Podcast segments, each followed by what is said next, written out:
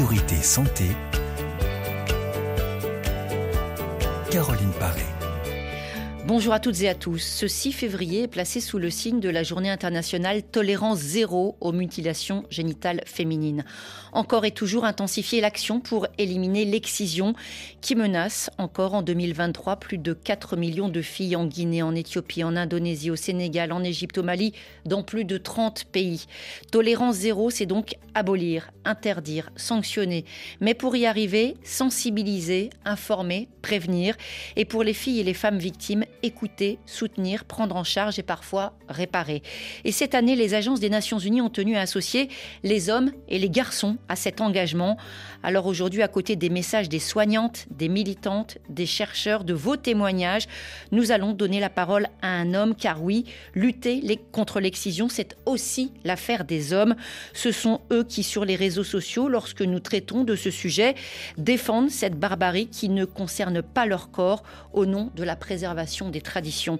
Mais ce sont eux aussi qui peuvent accompagner leurs compagnes dans leur sexualité et protéger leurs filles lorsqu'elles grandissent. Des hommes conscients et nous donnerons la parole à l'un d'entre eux car le témoignage d'un homme qui aime vaut bien plus que 100 vociférations d'hommes qui croient savoir. Plus de 30 pays concernés par les mutilations génitales féminines. Dans un cas sur quatre, c'est d'après l'UNICEF, un prestataire de santé qui a pratiqué cette excision. Deux invités avec nous en studio. Dominique Louboutin, bonjour. Bonjour. Vous êtes sage-femme à l'hôpital Armand Trousseau à Paris, un hôpital de l'APHP qui depuis 2017 propose une consultation. 2007. 2007, pardon, propose une consultation, c'était bien écrit, dédiée aux victimes des mutilations sexuelles. Et vous êtes membre du GAMS, une militante de premier plan du GAMS qui va nous rejoindre tout à l'heure. Ce sera Sadio Diabira, vice-présidente de ce groupe qui se bat pour l'abolition de l'excision, des mariages forcés et autres pratiques traditionnelles néfastes à la santé des femmes et des enfants. Elle est également co-porte-parole de la Fédération nationale du GAMS. Et en deuxième partie d'émission, on va donner la parole à Awar Bokar Lital. Elle a signé aux éditions de l'Armatan Sénégal l'ouvrage La pratique des mutilations génitales féminines valeurs culturelles ou répression sexuelle. Elle est sociologue, expert en genre, chercheur associée à l'Institut d'études des femmes de l'Université d'Ottawa au Canada. Priorité santé sur RFI. Alors on l'a compris, hein, déjà plus de 15 ans à recevoir ces femmes, cette consultation Dominique Louboutin dédiée aux femmes victimes d'excision. Question très directe et très simple. Ça consiste en quoi cette consultation? Alors en fait, c'est dans le cadre de la reconstruction. Les patientes qui viennent nous voir aimeraient être euh, opérées éventuellement, mais surtout avoir des renseignements. Donc j'ouvre le, dossier. Du coup, c'est la première consultation. Où je leur explique euh, l'opération, mais aussi euh, je parle plus personnellement de, de leurs problèmes à elles, pourquoi elles viennent. Alors, qui sont ces femmes qui viennent vous voir? Ah, De tout genre, de toute ethnie, de toute, euh, de toute couche sociale, vraiment. J'ai des patients de 18 à 65 ans. Africaines, asiatiques, de quelle origine? Géographique Peut-être la première, peut-être la deuxième génération? Alors, surtout à l'hôpital, dans le 12e, c'est des patientes du Mali, euh, du Sénégal, de Côte d'Ivoire et euh, un peu maintenant de, Somalie, mais euh, surtout voilà, c'est le Mali et le Sénégal. L'Afrique de l'Ouest, l'Afrique de l'Ouest francophone. Et par quel canal, Dominique Louboutin, ces, ces femmes donc qui ont subi l'excision lorsqu'elles étaient petites filles sont arrivées jusqu'à vous? Eh bien, c'est des fois simplement la discussion avec une cousine ou une amie qui a été opérée chez nous, ou bien une émission, beaucoup, beaucoup, sur Internet, ou des émissions comme la vôtre, par exemple, où on commence à en parler, qui font du coup euh, une pierre dans l'édifice. On commence Enfin, l'important, c'est d'en parler. Hum. Et on en parle plus euh, qu'avant? Et depuis, alors, les années 80 ont été le moment de de judiciariser ce problème-là et d'en parler aussi. Et après, il y a eu un moment où la loi s'est mise en place, mais on n'en parlait plus. Et puis, grâce à l'opération de réparation, on en reparle de nouveau et les médias se sont de nouveau parés. Et il y a eu beaucoup de films aussi. Enfin, du coup, on en reparle depuis 15 ans. Et ce qu'on constate, c'est qu'elles viennent vous voir, la porte d'entrée, c'est parce qu'il y a un projet, une idée de réparation, ça n'aboutira pas dans tous les, dans tous les cas. C'est ça aussi qu'il faut souligner. Absolument. La première chose, c'est de pouvoir en parler. C'est déjà énorme. Des fois, peut-être plus de ces dernières années, mais pendant très longtemps, c'était la première fois qu'elle parlait de ce problème-là à quelqu'un, parce que c'est quelque chose de tabou, forcément, de sexuel, donc difficilement euh, en, famille ou bien même avec des amis. Donc déjà, en parler, c'est déjà énorme. Et puis après, maintenant, la, révolution, si je puis dire, a été l'opération. Donc c'est pas forcément la solution pour tout le monde, mais c'est un biais pour permettre d'en parler. Alors vous, vous êtes sage-femme. Est-ce qu'il y a d'autres praticiens qui peuvent être rencontrés lors de cette consultation? Oui, bien sûr. C'est ce qu'on s'attache à faire et à, vouloir que dans chaque euh, hôpital, hôpital ou endroit où on peut réparer, il y ait une unité pluridisciplinaire, c'est-à-dire quelqu'un qui ouvre le dossier, une sage-femme ou un médecin et après, un psychologue, là, je dirais que c'est la chose la plus importante. Il faut qu'un psychologue voit ses patientes parce qu'elles ont souvent plusieurs traumatismes. Il n'y a pas forcément que l'excision. Et puis, toutes les retombées de l'excision, on a du mal à, à les définir. Donc, c'est extrêmement important qu'elles voient un psychologue. Après, dans les hôpitaux bien fournis, euh, une sexologue, ça serait encore bien mieux aussi, en complément. Et après, elle, revoit le chirurgien, elle voit ou elle revoit le chirurgien pour euh, faire la part des choses. Alors, on touche à l'intime, on touche à la sexualité, mais on touche aussi très brutalement, Dominique Louboutin, à la santé. Quand on dit que l'excision représente des risques graves, voire mortels pour la santé, c'est une réalité. Absolument. Du début à la fin, il y a des séquelles qui peuvent être euh, tout de suite la mort, par sidération, par douleur, par rupture de l'artère qui est, qui est pas juste à côté. Donc là, c'est la mort euh, très rapide. Et après, toutes les séquelles qu'on peut imaginer, euh, physiquement, psychologiquement, psychosexuellement, et tout au long de sa vie. Est-ce que les séquelles physiques sont liées à la nature de l'excision? On sait qu'il y a plusieurs types de mutilations, avec une ablation plus ou moins importante des organes génitaux externes. On ne parle pas sur le plan psychologique, là on parle au niveau de la santé physique. Parce que euh, c'est vrai qu'à travers les différents échanges lors de précédentes émissions, il a été expliqué que ce n'est pas, on va dire, la taille de l'organe qui a été tranché qui compte, c'est le fait simplement qu'on ait approché cette partie de l'intimité à un âge où ça ne se fait pas, ça ne se fait jamais, mais surtout pas à cet âge-là. Oui, bien sûr, c'est forcément ça laisse des séquelles. Alors, des fois elles sont moindres, des fois elles sont très importantes. Ça dépend et du type d'excision et du contexte dans, dans, lequel ça a été fait et comment après les choses se passent pour la femme. Mais il y a tellement d'autres choses après qui peuvent arriver. Ou s'il n'y a pas d'autres douleurs après, les choses peuvent aussi l'incendie peut complètement s'éteindre, c'est-à-dire ne pas y avoir aussi de, séquelles. Euh, c'est pas une c'est pas une mutilation euh, protocolisée, donc euh, hmm. les choses sont faites n'importe comment, et des fois ça coupe presque rien, voire rien du tout. Hmm. Alors bien évidemment, mais, les séquelles, les séquelles psychosexuelles sont quand même marquées. Marquées, et on va le voir tout à l'heure avec les témoignages. Justement, il faut entrer dans le détail parce que des fois, quand les gens parlent, entendent parler de l'excision, surtout quand elles sont extérieures à cette question, on voit les sourcils qui se froncent. Oh non, on n'en parle pas, c'est horrible. Ben si, on en parle justement. C'est ça l'important. Euh, quand ces consultations, vous, voyez quel type, quelle catégorie? Parce qu'on sait qu'en fonction des régions, en fonction des groupes ethniques, en fonction des cultures, on va plus ou moins abîmer, détruire, blesser, torturer ce corps des femmes. Vous voyez quel type d'excision? Alors, celles qui sont faites en Afrique de l'Ouest, des patientes qui viennent nous voir, c'est en général une incision de type 1 hmm. ou, type 2. Donc, ablation du clitoris et des petites lèvres. Voilà. Mm. Et pas d'infibulation. la pire des choses, si je puis dire, dans ce degré de, torture, c'est l'infibulation. Malgré tout, on a beaucoup d'auditrices de Guinée qui nous font part d'infibulation. C'est aussi une réalité dans cette région. Ça peut être une infibulation vraie, comme ça peut être une infibulation secondaire, en fait. Mm. Le fait de couper les petites lèvres, elles se soudent après en se mm. cicatrisant, et ça fait un pont qui peut être euh, douloureux pendant les rapports et pendant l'accouchement. Alors, l'impact de l'excision sur la santé physique, la santé mentale, et puis aussi tous les effets à retardement euh, lors des des premières relations sexuelles, lors de la grossesse. Ça aussi, vous, sage-femme, c'est quelque chose que vous constatez forcément. Absolument, à toutes les étapes, ça peut intervenir et rebondir. Hum. Alors tout de suite, un premier témoignage.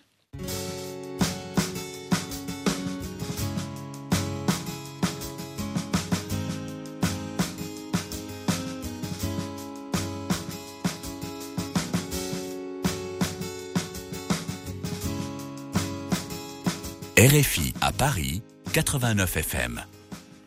Nous allons prendre une auditrice en ligne dans quelques secondes, mais d'abord je tenais à saluer Sadio Diabira, vice-présidente du GAMS, qui vient de nous rejoindre. Bonjour. Bonjour.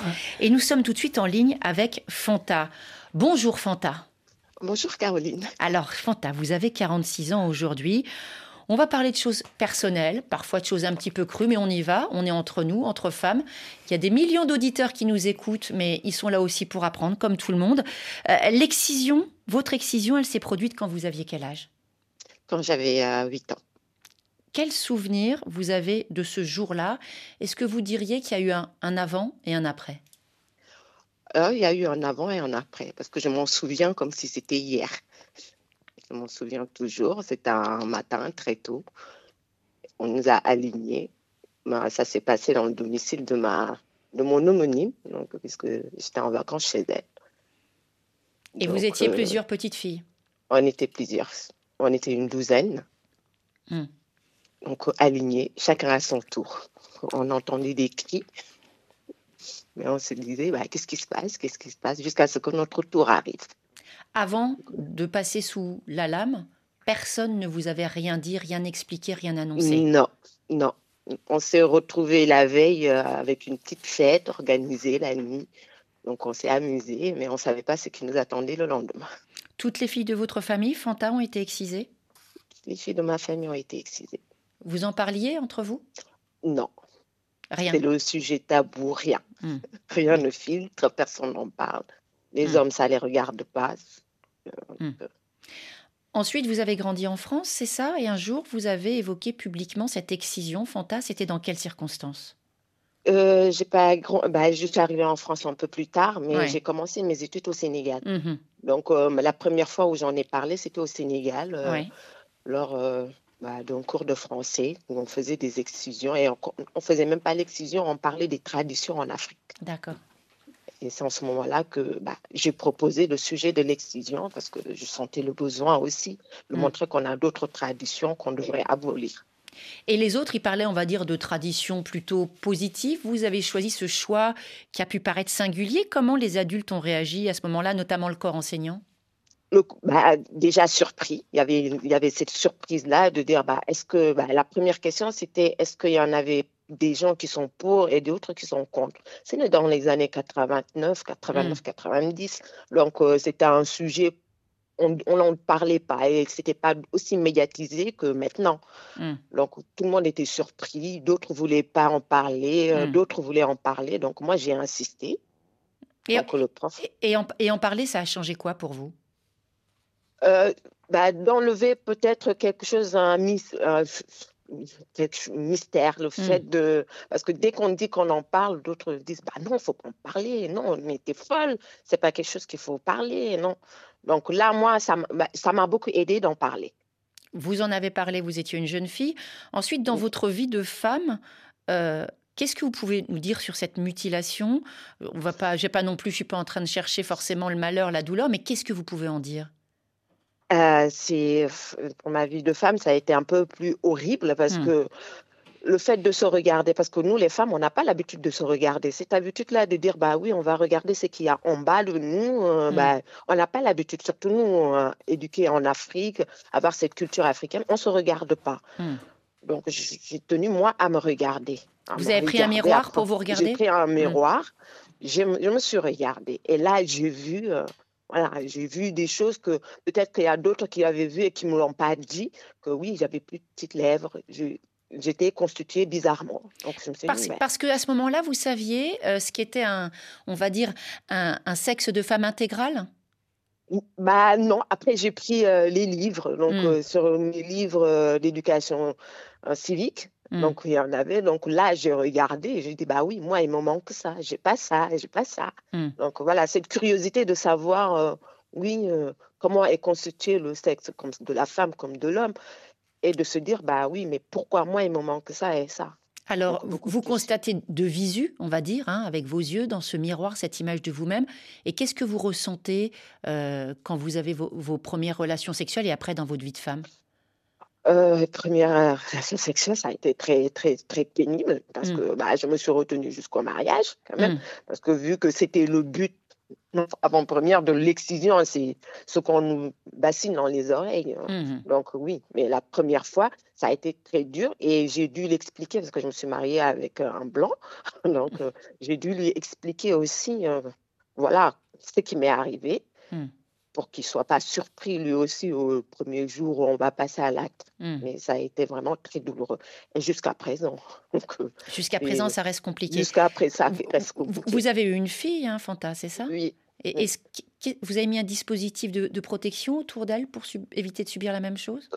Ah oui, pour aller au Sénégal, c'était très difficile. Hmm. Pour l'amener au Sénégal, c'était quelque chose de très, très difficile. Donc, euh, je me suis préparée. Oui, je vais l'amener. J'ai commencé aussi, eux, à les préparer en leur disant que, bah oui, je vais amener ma fille, mais vous n'avez pas intérêt à la toucher. Donc, euh, les premières vacances au Sénégal, ça a été un peu compliqué parce que hmm. c'était partout où je veux aller, je l'amenais. Je laissais à personne. Donc, euh, non, tu vas pas passer la journée là. Non, tu restes avec moi. Donc, c'était avec mmh. personne parce que je ne les faisais pas confiance. Mmh. Parce que ce qui m'est arrivé, c'est pendant les vacances. Donc, mmh. non. C'est vrai que ça arrive à pas mal de jeunes filles. C'est pour ça qu'il faut faire une prévention spéciale sur, ces, sur ces retours éventuels aussi pour euh, celles qui partent de France découvrir la beauté du pays pour qu'elles ne découvrent que la beauté du pays. Fanta, euh, est-ce que vous avez consulté des soignants, des spécialistes euh, pour euh, même des années après Vous avez 46 ans aujourd'hui. Vous, en êtes où par rapport à votre intimité, ben, votre corps, votre sexe? J'ai pas, j'en ai pas parlé. Bah, J'en hmm. ai entendu parler de la de la construction, mais j'ai jamais fait les, démarches hmm. nécessaires pour faire parce que je, euh, j'avais pas eu l'occasion. Bah, il y avait qu'un seul centre ici en France dans le temps quand euh, Dans le temps, parce qu'aujourd'hui, il y en a plus hein, quand même. Ouais, il y en a même en région maintenant. Hein. Il y en a mm. maintenant en région, mm. partout. Mais là, sur, je pense que c'était vers Poissy, quelque chose où on me disait il y avait un centre. Mais c'était bah, avec les personnes dont je discutais qui me disaient bah oui. Et, c'est quelque chose qui vous travaille un peu, Fanta? C'est quelque chose qui vous interroge? Vous seriez tenté Vous y réfléchissez? Vous en êtes où par rapport à ça? Là, oui, j'ai été tentée. Je suis tentée, mais je ne connais pas exactement comment ça se passe cette reconstruction parce que oui, bah, même s'il y a des centres, mais c'est pas très vulgarisé. Il y a mm. beaucoup de parties de la population qui ne connaissent pas. Ah, quand on dit oui, on peut, on peut se, on se questionne. Quand on dit on peut faire une, une reconstruction, on se dit mais, mais comment est-ce possible? Comment on fait? Donc il y a tellement de questions qui restent sans réponse. Mm. Donc, euh, bah, justement, pour ces questions sans réponse, je vais me tourner vers Dominique Louboutin parce qu'on a entendu bien sûr quelques extraits de ce parcours de femme de 8 à 46 ans. Euh, on entend aussi euh, une vraie prise de conscience très tôt de ce qui lui est arrivé à Fanta et des doutes, l'instinct de mère aussi pour sa fille, c'est quelque chose d'essentiel. Euh, l'opération, quand on se dit 46 ans, est-ce que c'est trop tard pour moi? Très crûment, hein, 46 ans, est-ce que c'est trop tard pour y songer? Alors, euh, je répondrai non pour commencer, mais d'abord, bravo Fanta, parce que avoir osé parler de ce problème euh, à l'âge où l'avez fait, c'est vraiment une vraie prouesse. C'est le genre de choses qu'on ne débat pas comme ça facilement en public, donc vraiment, bravo, bravo. C'est comme ça que les choses avancent. Concernant l'opération, tout est encore possible. Euh, ce qu'il faut, c'est voir quelqu'un qui vous explique comment on peut faire l'opération. Ça n'a rien d'un miracle, c'est tout à fait possible anatomiquement. On sait maintenant que le clitoris est, très grand à l'intérieur, donc on peut faire des choses sans, souci. Après, tout le monde n'est pas obligé de recourir à l'opération. On peut très bien avoir d'autres solutions pour aller mieux. Ça veut dire, par exemple, des conseils. Moi, je suis très pratique hein, comme, comme journaliste. Ça veut dire que, par exemple, on va avoir des conseils en matière de caresse, en matière de sensibilité féminine, pour aussi avoir du plaisir, voir les choses différemment dans sa sexualité. Oui, mais en fait, ce qui se passe, c'est que quand je vois les patientes, par exemple, je les examine et je vois le type d'excision. Et des fois, il n'y a pas grand-chose anatomiquement. Mais par contre, c'est ancré dans, cérébralement et psychologiquement qu'il y a un problème. Hum. Et c'est pour ça que je dis tout le temps qu'il faut absolument avoir une psychologue, absolument en parler. C'est ça le plus important.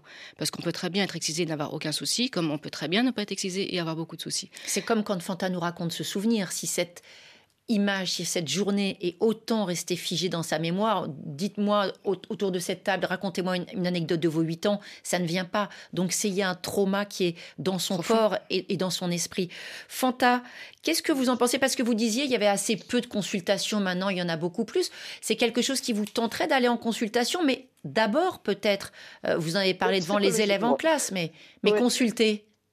Oui, mmh. consulter, oui, mais comme elle vient tout juste de le dire, psychologiquement, je pense que moi, mon problème, c'est plus la, psychologie. Mmh, mmh. C'est le fait de se dire, la construction, oui, c'est bien beau, mais si on fait une construction et qu'on n'est pas psychologiquement guéri de, de ça, ça sert à rien. Et vous êtes, vous êtes prête d'entamer ce parcours parce que ça veut dire aussi remuer des choses douloureuses, parler de la famille, parler des femmes qui étaient autour de nous ce jour-là, parler de la confiance, parler des hommes, parler de toutes les années qu'on a eues derrière nous de douleur à mettre ça sous le couvercle. Ça veut dire qu'on va remuer beaucoup de choses d'un coup. C'est quelque chose qui n'est pas évident mais je pense que c'est nécessaire pour pouvoir mmh. continuer. Là, mmh. moi, je me rends compte que ça, c'est nécessaire. Le fait de de, de se mettre à nu. Hmm. De, de, de, tout, de dire, bah oui, je, je, je, mets, je, me mets à nu, je veux recommencer une autre vie, ne pas avoir cette vie de colère que j'ai qui est enfouie en moi. Je pense que toute cette colère que j'ai en moi, il faut que ça sorte. Et on l'entend, cette colère, vous l'avez transformée en courage, Fanta? Oui, et ça, fait, ça fait plaisir à entendre. Oui, absolument. On vous remercie beaucoup pour votre témoignage. Sadio Diabira, je vous ai laissé le temps de vous installer. Merci de nous avoir rejoints. Je disais tout à l'heure, plus de 30 pays encore concernés par l'excision. On l'entend aussi, la question des, des diasporas qui est très importante, on va l'évoquer. En France, est-ce qu'on sait aujourd'hui combien de femmes sont excisées? Bonjour, je, vous demande de m'excuser pour mon petit retard. Euh, alors pour répondre à votre question, euh, aujourd'hui on est en nette baisse concernant les excisions en France. D'après le rapport de, Préval, on serait aux alentours de 125 000 femmes excisées aujourd'hui et 10% d'enfants qui seraient en risque d'excision. Voilà, donc on a une vraie, depuis 2019 en tout cas, on, observe une nette baisse. Une nette baisse, comment est-ce qu'on l'explique? Bah, je pense que déjà, euh, les générations, euh, la génération de nos mères, par exemple, euh, bah, c'était les, premières générations de, femmes qui arrivaient en France avec cette excision. et donc après, ces femmes-là ont eu des enfants, dont moi je fais partie de cette génération, qui a été également excisée. mais donc on constate qu'à partir de, ma génération, donc après 2019, 2009 à peu près, et bah, euh, le, l'excision a, baissé en fait. Hein. Les femmes sont mieux informées, euh, elles sont mieux accompagnées, euh, voilà, elles sont. c'est, quoi l'élément déclenchant? C'est la loi? Je pense Ou est-ce que c'est aussi la consultation chez le gynéco Où là, le gynéco, il voit arriver une patiente, par exemple africaine, et qui lui dit, ben Madame, est-ce que vous savez que votre corps présente des signes qui ne sont pas ceux de votre naissance? Est-ce que qu'est-ce je me tourne vers, vers la soignante Dominique Louboutin. Qu'est-ce que c'est qui a au-delà bien sûr du fait que les femmes parlent entre elles, la parole n'est plus la même forcément qu'au village, il n'y a pas le même poids euh, du patriarcat, on peut dire le mot quand même, c'est la réalité. Qu'est-ce qui va faire que ces femmes ici vont dire ben moi peut-être que c'était le cas, mais peut-être que ça ne le sera pas pour ma fille? Beaucoup de choses. Maintenant qu'on sait euh, toutes les séquelles de l'excision, les femmes l'ont vécu dans leur, chair d'une part, mais elles ont vu aussi des gens mourir autour d'elles. Euh, tout ça, l'information, l'information fait que maintenant les, choses ont changé. Bien sûr, la loi aide énormément. Quoique, euh, alors, je rebondis juste ce qu'on disait tout à l'heure, il n'y a aucune femme, a priori, excisée en France depuis les années 80. Enfin, depuis les années 90, on va dire. Euh, peut-être qu'il y en a encore parce qu'il y a des choses toujours qui nous échappent, mais franchement, euh, c'est les patients, les femmes qui vont dans leur pays d'origine au moment des vacances qui sont, qui sont excisées, mais jamais en, France. Ça veut dire que c'est vrai qu'on fait régulièrement des émissions avant les grands congés d'été, mais Sadio Diabira, ça veut dire aux, pères, aux mères qui partent au pays, qui rentrent au pays pour euh, trois semaines, un mois et demi. Il y a vraiment des choses importantes à mm. faire pour que ça n'arrive pas parce que c'est essentiel. Euh, alors, bah, malheureusement, alors oui, euh, comme je vous disais, euh, souvent on fait, on fait aussi des interventions dans les écoles. Donc, donc les, les, les, les, jeunes filles sont, sont informées qu'il y a tout un dispositif en place si jamais elles sont amenées à aller en, en, vacances avec leur famille, etc. Et, et il y a aussi les, au niveau des, des, professionnels de santé, mmh. quand ils emmènent leurs enfants consulter, souvent. Bah, euh, ils sont informés de l'interdiction de l'excision quand elles sont dans leur pays d'accueil. Et euh, le médecin, en cas de doute, peut très bien faire un signalement auprès des autorités euh, compétentes pour tout simplement empêcher cet enfant de quitter le, territoire et, et, et, voilà, et d'empêcher cet enfant d'être excisé. Donc, oui, excuse-moi, je te laisse compléter. Non, parce que tu es plus, tu es plus à même sur le sujet. je te laisse compléter. Ce qu'on peut faire en amont, c'est-à-dire faire mm. attention, mm. prévenir, mm. on fera une, préoccupation si on voit que vous partez, que c'est la première fois que vous partez avec tous vos enfin voilà, on peut avoir un doute. Donc on peut en amont préciser des choses à la famille. Il faut aussi que sur place, la famille fasse attention, ne laisse jamais, comme disait Fanta, sa petite fille toute seule aller avec la grand-mère, aller à l'occasion d'une fête ailleurs. Non, jamais. Lui tenir toujours la main, lui dire jamais, enfin des petits, des petits conseils du genre n'enlève jamais ta culotte. Euh, les, les, Anglais ont mis un, processus au, point aussi, mettre euh, quand les petites filles sentent qu'elles vont aller dans un pays d'origine pour peut-être une excision, mettre une petite cuillère dans sa culotte pour qu'elle qu'elle sonne au moment du passage sous le, parapet pour on ah oui, c'est vraiment une technique très spéciale. Et du coup, oui, c'est pour signaler à ce moment-là au passage des douanes. Du coup, elles sont dirigées après vers un douanier qui, du coup, fera la part des choses. Alors, Sadio Diabira, on a entendu Fanta tout à l'heure.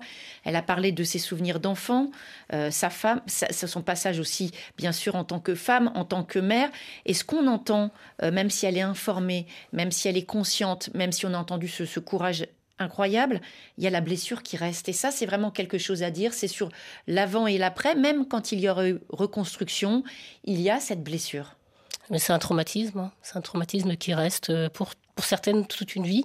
Euh, pour d'autres, effectivement, à travers des, euh, des thérapies, euh, je, en, ayant moi-même subi la, chose, effectivement, à travers de thérapies, à travers eh ben, peut-être s'engager dans des actions de lutte contre cette excision, eh ben, ça permet d'en guérir et surtout ça permet de, de, se rendre compte qu'il y a d'autres effectivement d'autres méthodes que la chirurgie en tant que telle, parce que je connais des femmes qui se sont fait réparer et qui malgré tout ne sont pas, qui ont toujours un, ce, ce, traumatisme en fait en elles et qui n'ont pas réussi à avoir une sexualité épanouie malgré tout.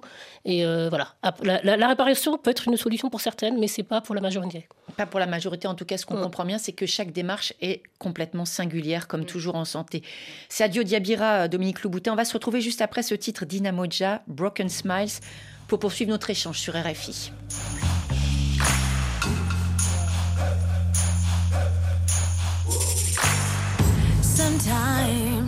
World is not pretty. Here I stand in this misery. Life is good, but life is tough, you know. Every day has its own glory. Sometimes things are not easy. There you go, diving in your soul, looking for comfort and day has its own beauty. I came across 100,000 broken smiles. I hope that I could show them how to fly. I walked shoes 100,000 miles. Every day is all about the love that we share. The love that we share.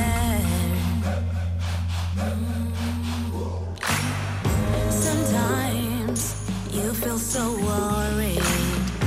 There you are, praying for a change. Hope is good, hope is life, you said. Every day has its own story. I came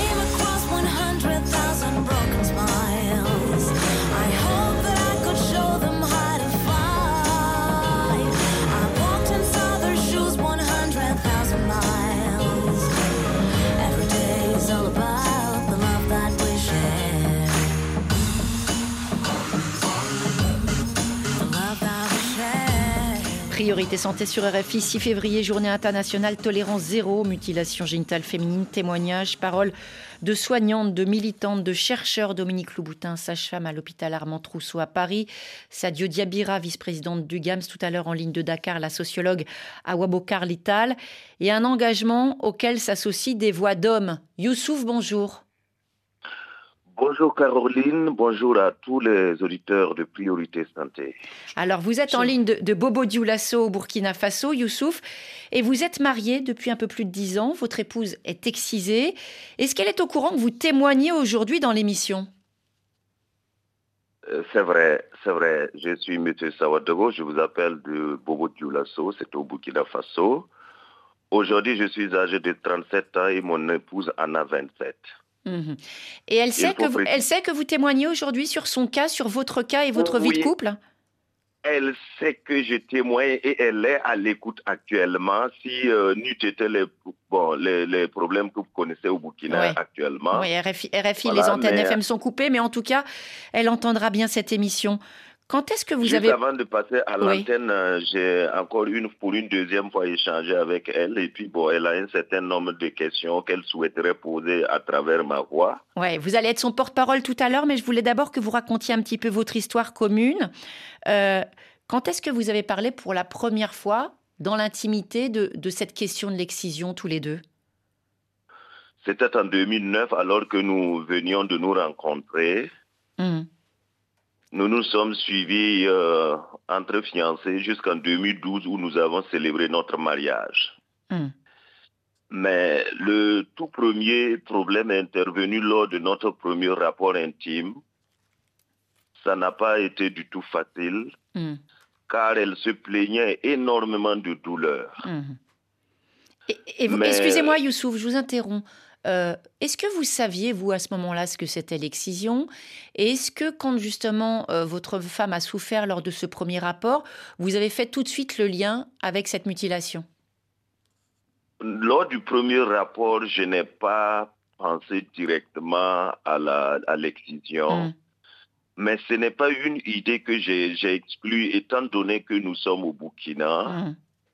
Et au Burkina, c'est systématique. C'est comme une loi jusqu'à une époque récente. Mm.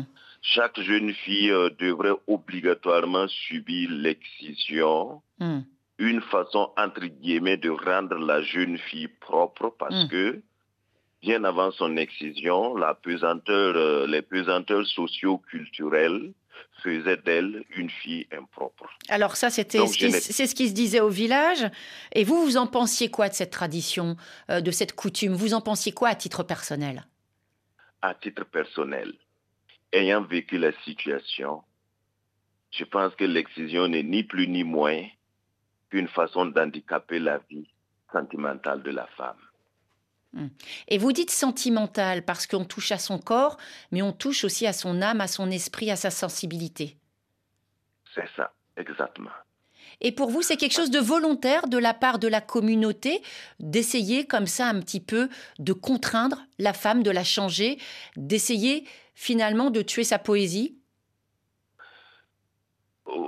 Vous demandez si c'est volontaire. Non, c'est pas volontaire parce que vous savez que chaque ethnie, euh, la tradition, la culture, ce sont des choses sur lesquelles euh, on se base pour pouvoir donc euh, se définir un mode de vie. Mais au fil du temps, on se rend compte qu'il y a certaines traditions qui sont néfastes, donc c'est à écarter. C'est l'exemple de l'excision. Mhm. Quand vous, dans votre vie de couple, vous avez consulté pour vous faire aider pour que votre femme, finalement, soit plus heureuse dans l'intimité avec vous? Oh, beaucoup de fois, nous avons vu beaucoup de, beaucoup de gynécologues, mais avant d'en arriver là, si vous me permettez, après notre rapport, premier rapport intime, j'ai essayé de discuter avec elle. Et comme je le disais tantôt, euh, au Burkina, pour une jeune fille, parler du sexe, là, c'est un synonyme de dépravation. Donc, ça n'a pas été facile. Hmm. Il fallait passer le temps, la mettre en confiance, dire que tu es là pour l'aider à avancer, pour la mettre en confiance afin qu'elle puisse exposer réellement quel est son problème sexuel. C'est petit à petit que j'ai réussi à le savoir c'est vrai que lorsque nous faisons des rapports intimes, oui, je remarque que les grandes lèvres ne sont pas là. Le clitoris aussi est sévèrement atteint. Il ne reste qu'une petite racine. Mhm. Voilà. Donc, donc, vous, vous en parler, c'est pas quelque chose qui vous fait peur, hein, on entend Youssouf. Vous êtes, vous êtes plutôt à l'aise. Mais ça vient d'où, justement? Parce que vous m'excusez, mais cette parole d'homme, elle est assez rare. Ça vient d'où, votre intérêt pour ce bonheur intime? Je dis pas que les hommes s'intéressent pas au bonheur intime des femmes, mais juste quand je vous entends, on a peu de témoignages comme celui-là, c'est rare, on en profite. D'où ça vous vient? Bon, premièrement, peut-être des études que nous avons eu la chance à faire. Hmm. Et deuxièmement, j'ai écouté, j'ai commencé à écouter RFI il y a très longtemps, dans les années 90. Alors, il y a une sexologue hmm. qui a qui passe tout son temps à donner des informations, mm. à donner la conduite à tenir aux mm. hommes mm. pour pouvoir mettre vraiment à l'aise leurs femmes. Le docteur Catherine Solano. Catherine Solano. Eh oui, eh oui. bonjour au passage. Eh ben, vous avez bien raison parce qu'elle éclaire et elle explique aux hommes ben, que les femmes, elles sont là aussi pour prendre du plaisir et c'est pas un petit détail. Youssouf, vous disiez, vous êtes le porte-parole de votre épouse est-ce que vous pouvez nous dire ces questions que se pose euh, ben, votre épouse par rapport à son propre corps et, son, et sa vie sexuelle? Allez-y. D'accord. Alors, la première des questions, puisque bon, je voulais parler tout de suite de, de, gynécologues que nous avons eu à rencontrer. Mm. Alors, le premier gynécologue, nous l'avons rencontré en 2012, qui nous a vraiment aidés avec de bons conseils. Il dit par exemple qu'il faut passer le maximum de temps au niveau des préliminaires. Hmm. Surtout bien stimuler le, la racine du clitoris qui reste.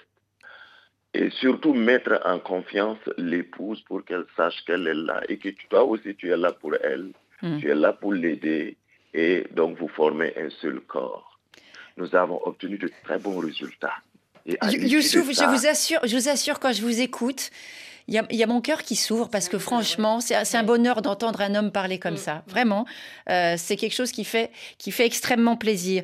Alors, il y a euh, justement euh, cette description des conseils que vous avez reçus lorsque vous êtes allé en, en consultation chez le gynécologue avec votre épouse en matière d'intimité, en matière justement relationnelle, etc. on essaye de, de vous rejoindre, Youssouf, parce que bien malheureusement, la ligne a cassé avec Bobo vous êtes avec nous au niveau des, questions que se pose votre épouse au sujet notamment de la reconstruction. Allez-y. Voilà. Donc, euh, puisque nous avons deux enfants actuellement, son inquiétude, il se demandait est-ce qu'après reconstitution, la procréation sera-t-il toujours possible? Mm-hmm. euh, Voilà. Et à l'issue de ça, euh, bon, c'est la, la, préoccupation mmh, mmh, majeure. Mmh, et, c'est vrai qu'à Ouagadougou, hein, il y a un spécialiste qui opère. Hein, ça, vous, en avez, vous le savez, ça Exactement, l'hôpital Yalagado Absolument. Donc ça, c'est quelque chose à savoir. Euh, ça peut se faire sur place, ça c'est quelque chose d'absolument essentiel notamment pour le suivi psychologique associé, hein, parce qu'il y a la chirurgie, mais on l'a bien compris, c'est pas tout. Alors cette question, je me tourne vers la sage-femme. Euh, cette question, est-ce qu'il peut y avoir un impact de l'opération chirurgicale de reconstruction clitoridienne sur la fertilité future, euh, capacité à procréer de nouveau? Tout d'abord, euh, bravo à Youssouf pour ses, ses propos et au gynécologue qui les a bien guidés. C'est vraiment des propos qu'on aimerait bien entendre plus souvent. Euh, alors tout de suite, je vous rassure, il n'y a pas de problème sur la fertilité ensuite après une, réparation. Reste à savoir si la réparation est la solution qui, est à envisager ou pas. Donc pour ça, il faut une consultation un peu plus poussée, une discussion beaucoup plus poussée, et voir si vraiment la réparation est importante ou pas, et, nécessaire ou pas. Et après, il n'y a pas de problème. Elle peut se faire opérer avoir un enfant de nouveau après. Il n'y a pas de souci. Donc ça, c'est quelque chose de très important. Youssouf, on va conclure avec vous. Je voudrais juste faire passer un dernier message. Vous avez une petite fille, aujourd'hui elle a 12 ans. Euh, je pense que la conclusion, elle va être euh, sur euh, cette question. Vous allez la protéger, ça ne lui arrivera jamais? Ouh là là Ayant vécu cette situation, je pense que je me mettrai en travers et je serai contre toute la société pour quiconque qui s'hasarderait à toucher à ma fille. Vous avez bien raison. Ça ne va et vraiment, non seulement un grand merci, mais un grand bravo, Youssouf. Et je pense qu'on est toutes les trois d'accord. Hein. Et je pense qu'il y a pas mal de femmes qui vous écoutent et qui se disent qu'un jour, elles aimeraient bien tomber sur un bonhomme comme vous, Youssouf. Ça donne de l'espoir. Voilà. Bravo. bravo. Merci beaucoup. On part tout de suite pour le Sénégal.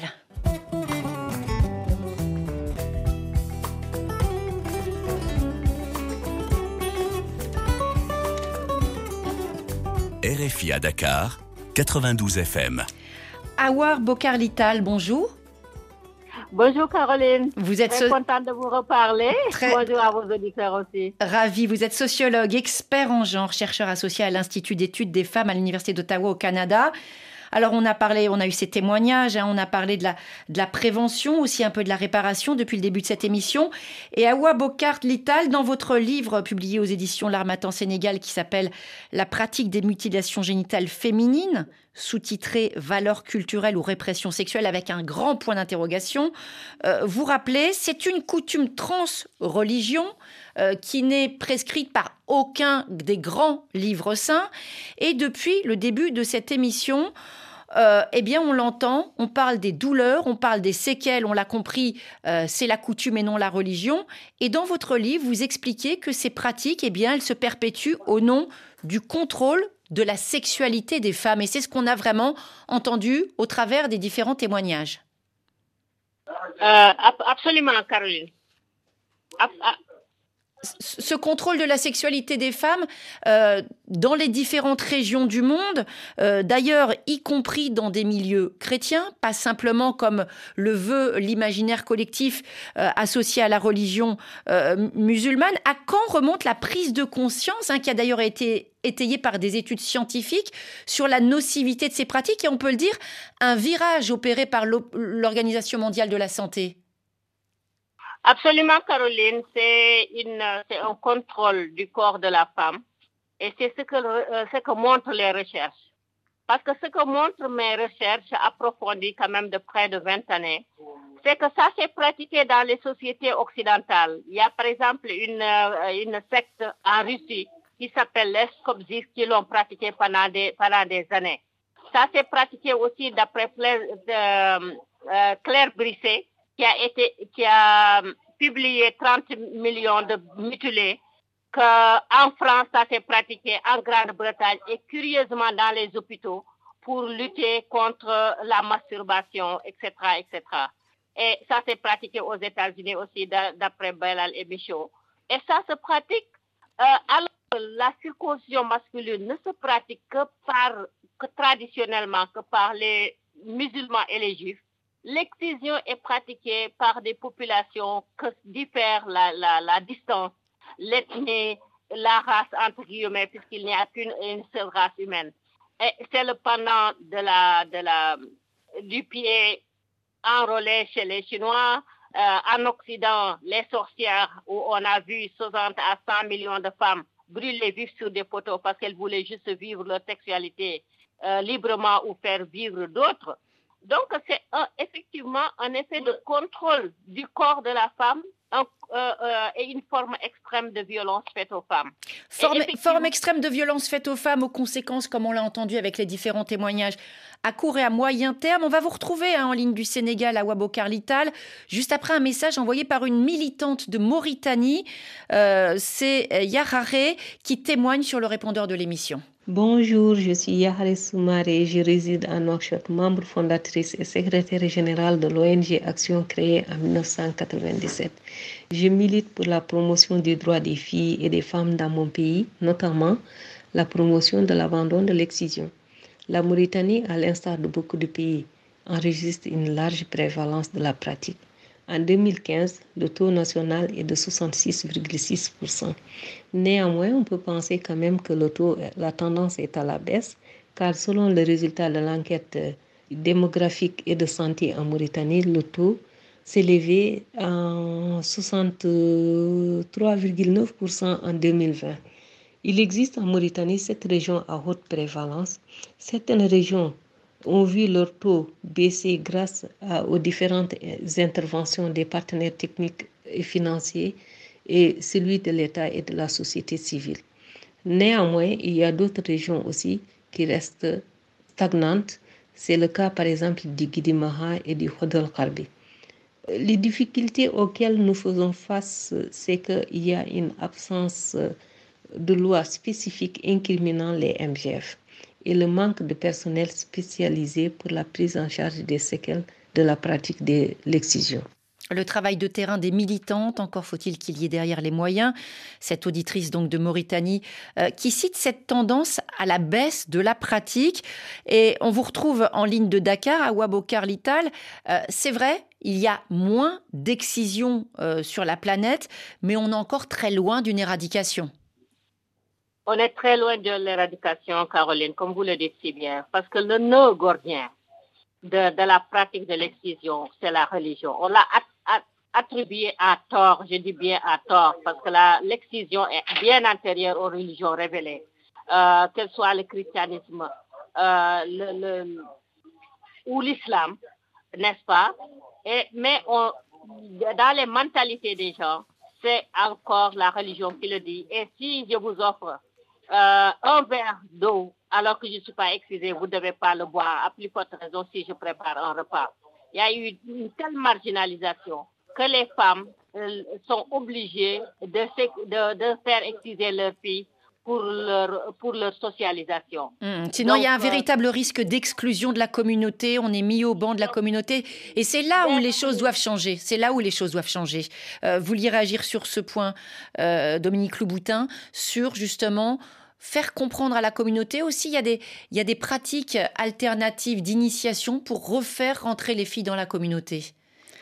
Alors, pour revenir à, ce problème-là, en fait, euh, c'est vraiment juste un conditionnement. Enfin, il y a tellement de choses dans tout ce que vous venez de dire là en trois, quatre phrases c'est que en fait on parlait d'initiation d'initiation de rite initiatique pour ça mais en fait euh, l'âge a changé donc il n'y a plus du tout de rite initiatique il n'y a plus du tout de religion. Maintenant que les femmes savent lire et sont éduquées il n'y a plus aucun lien avec la religion. Enfin c'est exactement la réponse c'est votre bouquin. Enfin c'est vraiment c'est euh, la, la mainmise sur la sexualité de la femme mm. euh, qui, qui, est, qui, est, qui est la réponse à pourquoi on fait-on l'excision. Donc il n'y a aucune raison de le faire et en tout cas, euh, sera le, mot de la fin avec vous, à Wabokar Lital. Euh, ça fait longtemps, hein, très longtemps que vous travaillez sur ce sujet et vous avez vu aussi une évolution dans les mentalités.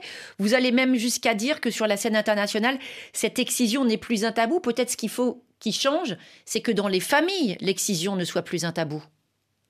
Absolument, de, façon générale, parce que nous, quand nous avons commencé, quand nous avons, quand nous avons commencé l'action, nous n'osions pas en parler. Nous étions les nouvelles sorcières associées, hmm. n'est-ce pas? Parce que nous étions la voix des femmes occidentales. Mais aujourd'hui, on ose en parler publiquement, n'est-ce hmm. pas? La gouverneure générale du Canada, Michael Jean, en a parlé à l'Assemblée nationale du Mali, hmm. n'est-ce pas? Donc le travail doit continuer, mais aussi il faut un engagement politique, malheureusement, qui fait défaut. Un engagement politique, ce sera le mot de la fin. Merci beaucoup à Wabokar Lital. On vous a peu entendu, Sadio Diabira. Tout à l'heure, on avait cette militante de Mauritanie qui disait il faut qu'il y ait les moyens, former les personnels, avoir des militants, donner aussi des moyens aux militants pour qu'ils s'expriment. Qu'est-ce que vous pouvez dire, vous, à ce sujet? Le GAMS, vous êtes au premier plan, vous en faites aussi partie, hein, vous en tant que soignante, Dominique Louboutin. Encore faut-il avoir les moyens pour travailler oui, alors nous au GAMS, effectivement, euh, euh, nous avons très peu de, personnel de salariés au sein du GAMS, hein, donc c'est beaucoup de bénévolat. Euh, nous sommes nous-mêmes bénévoles de l'association. effectivement, on continue à faire, à faire, des actions sur le terrain. notre ciblage, là, prioritairement, ce sont les jeunes de 16-25 ans, parce qu'on se rend compte qu'il y a vraiment... ils sont très peu informés sur le sujet. ils peuvent être très souvent concernés d'ailleurs. Hein. Mm. On parlait du retour au pays euh, pour certaines jeunes filles.